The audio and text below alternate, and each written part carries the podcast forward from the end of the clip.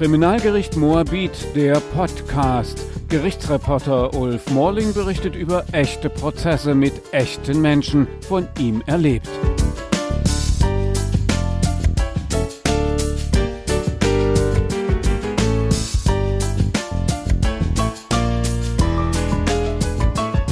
Ein Kind wünschten sich Nesma und ihr Mann schon ein paar Jahre lang. Sie hatten es versucht, aber als Nesma als 19-Jährige aus dem Libanon zu ihrem Mann nach Berlin kam, nach der Heirat, dort im Jahr 2011, waren dem Ehepaar Kinder noch nicht so wichtig.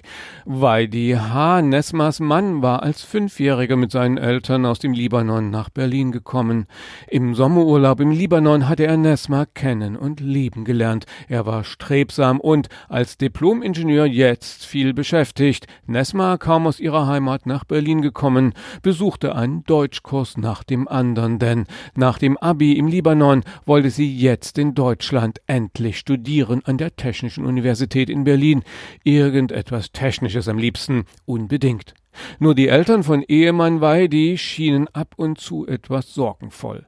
Wurde es noch etwas mit dem Enkelkind, nachdem ihr Sohn mit Nesma schon über vier Jahre verheiratet war? Weidi und seine Ehefrau wohnten in derselben Straße im Berliner Bezirk Tempelhof, nicht einmal einen Kilometer von den Eltern bzw. Schwiegereltern entfernt.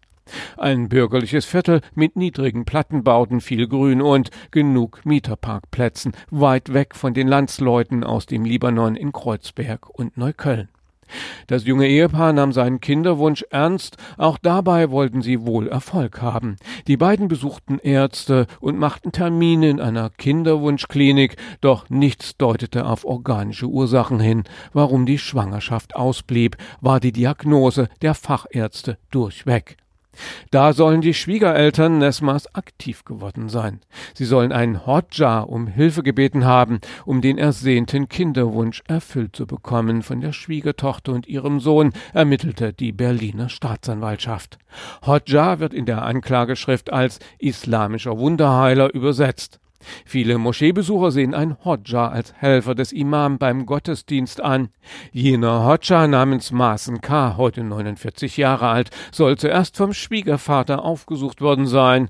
Die Schwiegertochter müsse von einem bösen Geist besessen sein, so der Hodja laut Staatsanwaltschaft, denn sie sei nicht schwanger. Der böse Geist, der Teufel, der müsse mit einer Salzwasserkur ausgetrieben werden, dann werde sie schwanger. Er kenne das, habe das schon einmal erfolgreich durchgeführt ausgeführt und die Frau sei dann schwanger geworden.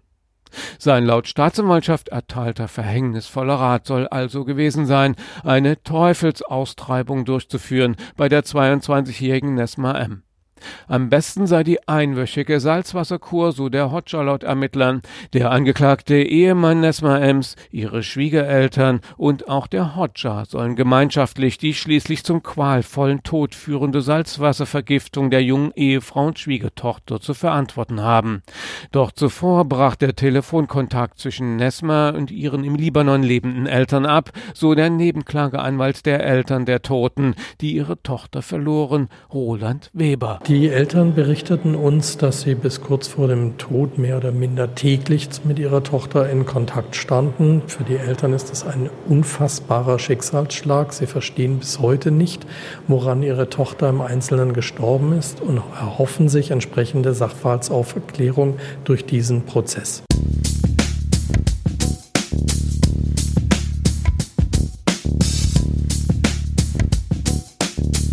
Eine Woche lang musste Nesma M. Salzwasser trinken, behauptet die Staatsanwaltschaft. Sie lag im Wohnzimmer auf dem Sofa. In der anderthalb Liter Plastikflasche war das Salz aufgelöst, das die junge Frau langsam von innen vergiftete und austrocknen ließ. Ihr Blut wurde dicker, die ohnehin schon vorhandene und bekannte Gerinnungsstörung ihres Blutes und ein fiebriger Infekt habe dazu beigetragen, dass der Gesundheitszustand der jungen Frau im ehelichen Wohnzimmer sich schnell verschlechterte. Davon sind die Ermittler überzeugt. Ihre Schwiegereltern und ihr Ehemann, der extra eine Woche Resturlaub genommen hatte, sollen die Teufelsaustreibung unter wechselnder Aufsicht überwacht haben. Der Hodja soll zeitweise die sogenannte Salzwasserkur begleitet haben mit Gebeten und Lesungen aus dem Koran. Weil der Salzwassermix übel schmeckte, soll Nesma M. sich zuerst geweigert und schließlich nur noch mit Widerwillen gefügt und getrunken haben. Das Salzwasser trage zur Reinigung ihres Körpers bei, wurde ihr suggeriert, so die Staatsanwaltschaft. Bald schon soll es ihr erkennbar schlecht gegangen sein.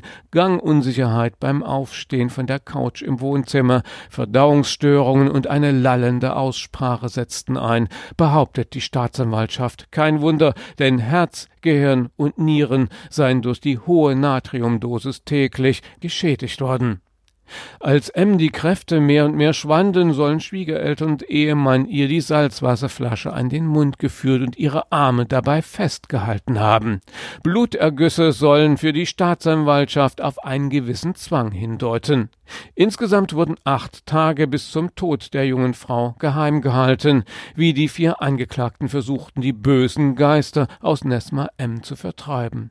Es wurde kein Arzt geholt, so die Ermittler, selbst als es M sehr, sehr schlecht ging.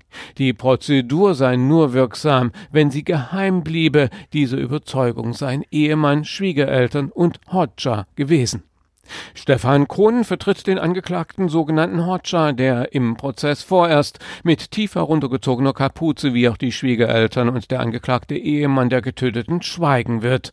Verteidiger Kronen. Ich kann das anhand der Aktenlage und ich glaube auch nicht, dass die Beweisaufnahme irgendetwas anderes ergeben wird, nicht erkennen, dass mein Mandant ein geistlich Gelehrter sei, der sich suggeriert habe.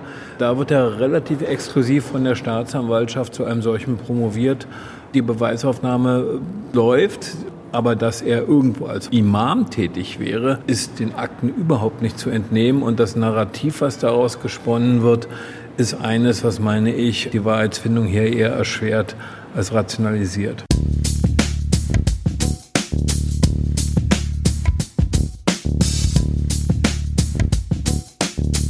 Nur einmal soll Besuch zu Nesma M. aus ihrer Familie vorgelassen worden sein in dieser Zeit. Ihre Tante, die als einziges Mitglied ihrer Familie in Berlin lebte, soll M. besucht haben, ganz zu Beginn der Teufelsaustreibung. Raida A. berichtete den Ärzten und Ermittlern, dass ihre Nichte deutlich benommen gewesen sei. Später sei es weder ihr noch den im Libanon lebenden Eltern Nesmas möglich gewesen, sie wenigstens am Telefon zu sprechen. Am 7. Dezember 2015 starb Nesma M. Sie hatte zuletzt ihren Mann und die Schwiegereltern nicht mehr erkannt, war oft gestürzt und musste zur Toilette getragen werden. Zuletzt war sie in einen Dämmerzustand verfallen, davon ist die Staatsanwaltschaft überzeugt.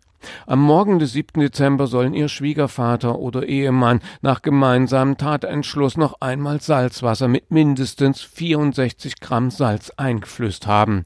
Da zog die Staatsanwaltschaft allerdings Schlussfolgerung, statt genau zu wissen, was geschah. Die Ermittler nahmen das Körpergewicht von 64 Kilogramm Nessmaß auf 1,68 Meter zur Hilfe. Ein Gramm Salz pro Kilogramm Körpergewicht gilt als tödlich. Also muss Nessma ebenso die Staatsanwaltschaft Mannschaft über 64 Gramm Salz im Wasser gelöst zu sich genommen haben. Eine reine Vermutung also. Ems Kreislauf brach zusammen, sie wurde bewusstlos. Kurz nach neun Uhr rief ihr angeklagter Ehemann die Feuerwehr per Notruf, obwohl der Notarzt bereits vier Minuten später vor Ort war in der Wohnung in Berlin-Tempelhof, konnten die Retter zuerst nur den Atemstillstand feststellen. Ems Ehemann fuhr schließlich mit ins Krankenhaus, soll aber gegenüber den Notfallmedizinern mit keinem Wort die Salzwasserkur erwähnt haben. Zweimal noch wurde M ins Leben zurückgeholt, aber schließlich starb sie am Nachmittag Nachmittag des 7. Dezember 2015 im Krankenhaus an einer Lungenembolie und einem Hirnödem, laut Rechtsmedizinern, die nur wegen des jungen Alters der Toten dann eine Obduktion durchführten. Die Anklage suggeriert, der Hodja war dran schuld, auch wenn Schwiegereltern und Ehemann mitwirkten.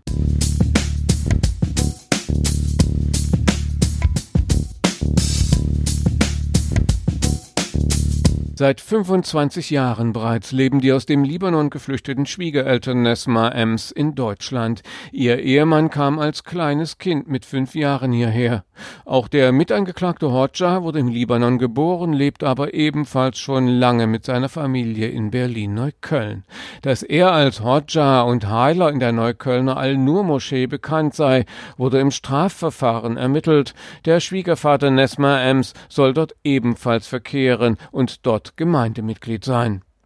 In dem 2020 erschienenen Berliner Verfassungsschutzbericht wird die Al-Nur-Moschee als eine der drei islamischen Gebetshäuser erwähnt, die von Salafisten bevorzugt würden. Ein Viertel der Besucher seien dort salafistisch geprägt. Da auch der Vorstand und die Hauptakteure diesem Spektrum zuzuordnen seien, handele es sich bei dieser Moschee um eine salafistisch dominierte Einrichtung, so der Verfassungsschutz. Ob das mit dem tödlichen Geschehen zu tun haben könnte, wird mutmaßlich ebenfalls Gegenstand des Prozesses werden. Jedenfalls könnte das von der Staatsanwaltschaft thematisiert werden. In der rechtsmedizinischen Literatur jedenfalls sei die tödliche Teufelsaustreibung mittels Salzwasser ein seltenes Phänomen, so die Staatsanwaltschaft im jetzt verhandelten Berliner Fall. In Frankreich habe es den Fall einer 19-jährigen Muslimin gegeben, deren Familie ihrer Teufelsaustreibung zugestimmt habe. Die junge Frau habe dort nur einen Tag die Salzwasserkur überlebt. 2014 wurden vier Männer aus dem Umfeld einer christlich-evangelischen Sekte zu Freiheitsstrafen von bis zu acht Jahren verurteilt, weil sie eine 19-Jährige eine Woche lang hungern ließen und sie regelrecht folterten bei einer Teufelsaustreibung. Die katholische Nachrichtenagentur KNA meldete im Februar 2018, Zitat, viele Christen glauben nicht mehr an die Existenz des Bösen, Zitat Ende. Deshalb gebe es zu wenige junge Priester, die bereit seien, Zitat, die Lehre und die Praxis der Seelenbefreiung zu lernen. Seit 1994 gibt es eine internationale Vereinigung der Exorzisten, der nicht nur Priester angehören. 2014 erkannte die Vatikanische Kleruskongregation den Zusammenschluss offiziell an. 400 Priester sollen dort aktiv sein. Nach den Richtlinien von 1999 besteht dieser Exorzismus aus Gebeten, Segens- und Beschwörungsformeln. Ein katholischer Exorzist muss danach sorgfältig überprüfen, ob tatsächlich ein Fall von Besessenheit vorliege. Gegebenenfalls soll er sich mit Medizinern und Psychiatern beraten.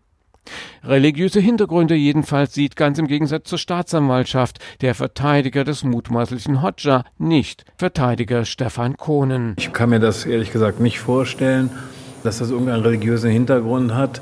Es ist auch so, dass nach den Akten zumindest der Imam der von Ihnen angesprochene Moschee das ja auch strikt zurückgewiesen hat. Und das hat im Prinzip so wenig mit äh, dem Islam, glaube ich, zu tun wie Hexenverbrennung mit dem Christentum.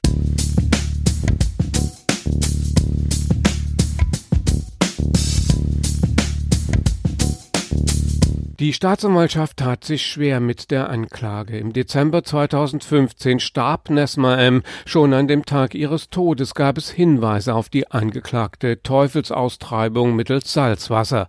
Trotzdem tat sich jahrelang die Staatsanwaltschaft schwer mit dem, was geschehen war. Erst im Februar 2020 wurde Anklage erhoben, über vier Jahre nach dem Tod der 22-Jährigen. Nun ist geplant, noch in diesem Jahr 2020 das Urteil Urteil zu sprechen, mutmaßlich wegen der angeklagten gemeinschaftlichen vorsätzlichen Körperverletzung mit fahrlässig herbeigeführter Todesfolge. Eine jahrelange Haftstrafe, aber auch Bewährung sind möglich bei einer Verurteilung. Die Eltern Nesmas haben noch eine zweite Tochter, die lebt noch als Englischlehrerin in ihrer Heimat. Alle drei warten gemeinsam im Libanon, auf das die deutsche Justiz nach fünf Jahren endlich Recht spricht. Nebenklagevertreter Weber. Die Eltern hatten erhofft, dass dieser Prozess sehr viel zügiger stattfindet.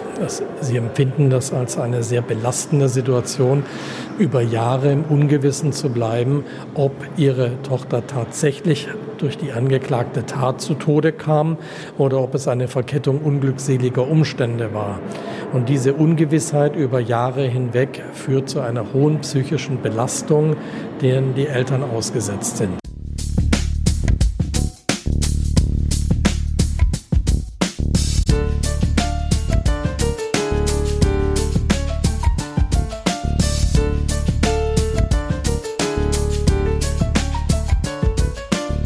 Kriminalgericht Moabit, der Podcast. Gerichtsreporter Ulf Morling berichtet über echte Prozesse mit echten Menschen, von ihm erlebt.